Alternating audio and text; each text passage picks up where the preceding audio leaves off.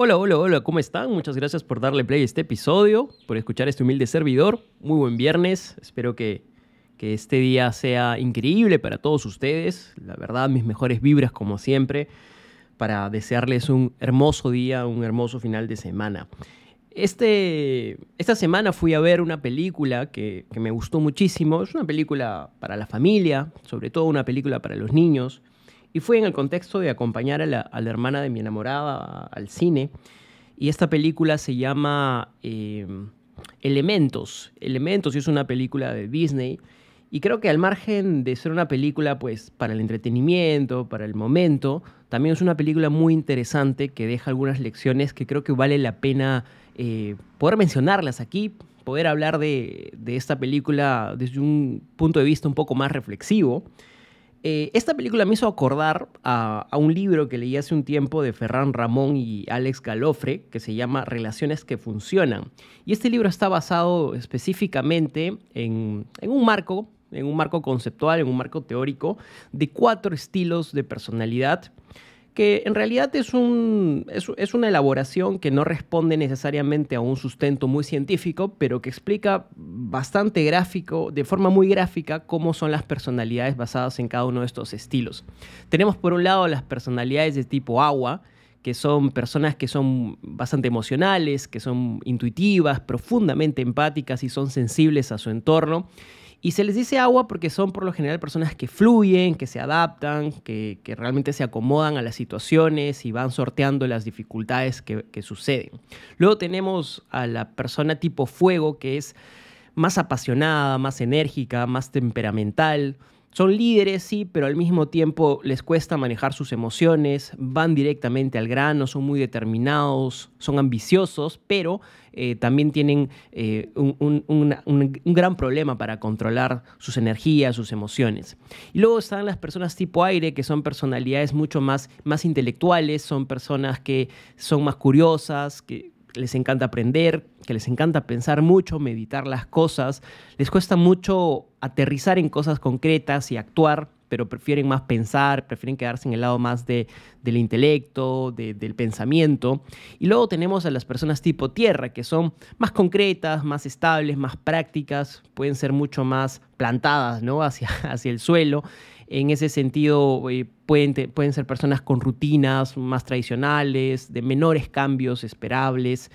Entonces, es bien interesante porque en este libro, Ferran Ramón y Alex Galofre mencionan cómo, cómo es que estas distintas personalidades basadas en elementos interactúan unos con otros y cuáles son las mejores estrategias para abordar a, este tipo, a cierto tipo de personas que, que tienen algún elemento ¿no? predominante.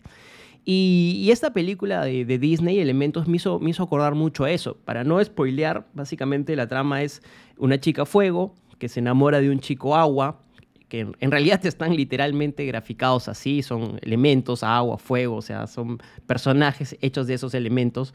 Y la historia es una historia de amor, pero es una historia que tiene muchos mensajes detrás.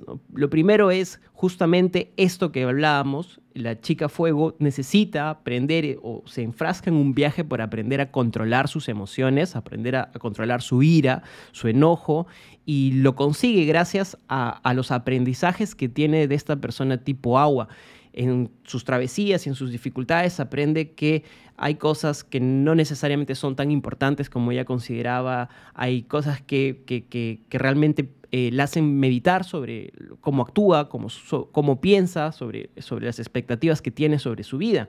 Y es bien interesante porque nos ayuda a entender que muchas veces necesitamos a otras personas, ah, hablo en términos generales, necesitamos muchas veces a otras personas para poder eh, ir aprendiendo cómo, cómo, cómo para ir teniendo aprendizajes sobre y cómo ir moldeando un poco nuestras, podríamos llamarle nuestras oportunidades de mejora ¿no? en nuestra personalidad.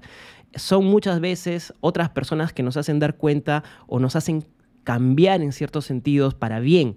Eh, rodearnos de personas es importantísimo a la hora de, crecer, de crecer personalmente, de, salir adelante, de romper algunos, eh, algunos defectos que quizás nos atan, que no nos dejan evolucionar. A lo que voy es de que en términos prácticos, eh, cambiar por uno mismo es muy complicado muchas veces. Necesitamos de otras personas que, así sea directa o indirectamente, estén con nosotros generándonos aprendizajes, generándonos reflexiones, que nos ayuden a poder ser mejores personas cada día. Y creo que esto se enfrasca dentro de un, de un digamos, de un pensamiento más universal, que es que las personas somos seres sociales y, necesitamos de otras personas para convivir, para generar comunidad, para generar aprendizajes, para generar evolución. Entonces, eso es muy importante, me gustó mucho. Otra cosa que me gustó mucho es em, un, tema muy específico que, que está en una subtrama también dentro de esta historia, que es que el padre de la chica Fuego quería que ella eh, se dedicara a seguir con el negocio familiar y tenía muchas expectativas puestas en ellas y muchas de las frustraciones o, motivos de esta ira, de, esta, de este enojo que ella tenía, venían de, de, la ansiedad de querer cumplir con estas expectativas, pero que en el fondo no le hacían feliz, que en el fondo no le hacían sentir bien y por lo tanto ella no quería seguir ese camino, solo que no se daba cuenta o no era, em, no era muy consciente de esto. Entonces, algo que sucede es que al conocer a este chico Agua se da cuenta de qué es lo que la hace verdaderamente feliz, eh, vive experiencias bonitas que le hacen cambiar de opinión y le hacen de alguna forma revelarse hacia, hacia, hacia su familia en el sentido de decirles que no era lo que ella quería a pesar de todas las expectativas que tenían. Y lo bonito es que al final... Eh, eso no siempre pasa, pero su padre acepta, su familia, en realidad su mamá, su papá aceptan eh, este, este, nuevo destino que le toca vivir a, la hija y la dejan ir, la dejan ser libre, pero bueno, toda esta situación es muy... Eh, muy, pues, pasa por un conflicto muy difícil, eh, hay muchas emociones de por medio, es complicado, pero al final ella logra pues eh, hacerles dar cuenta a sus padres de que ella tiene un propio camino que labrar. Y eso es algo muy interesante porque a nivel de, del día a día, esto pasa muchísimo en muchas familias, muchos, muchas familias que tienen expectativas puestas sobre sus hijos, sobre, sobre, sobre los sobre los menores, sobre las próximas generaciones, pero en referencia a algo que muchas veces los mismos padres quisieran o no pudieron alcanzar en su vida. Entonces es importante empezar a, tener esta, esta mentalidad de que los hijos no siempre tienen que hacer lo que nosotros queramos. Es verdad que muchas veces los alentamos a,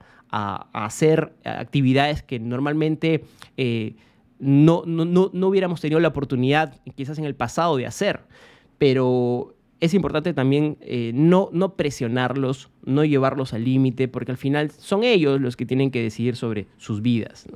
Y al final también creo que el último mensaje que me gustó mucho de esta película es el, el, amor no responde a esquemas, no responde a parámetros establecidos. Y esto es claramente eh, gráfico cuando, cuando eh, en el, al inicio de la película este, se dice que no puede haber una, digamos, un, una pareja, una relación entre un agua y un fuego, ¿no? Como que está vetada esa posibilidad. Sin embargo, durante la película, pues la chica y el chico se enamoran y hacen una química muy bonita que llega a superar eh, ideas preconcebidas, que, que realmente se compone muy bien, se fortalece también con las dificultades.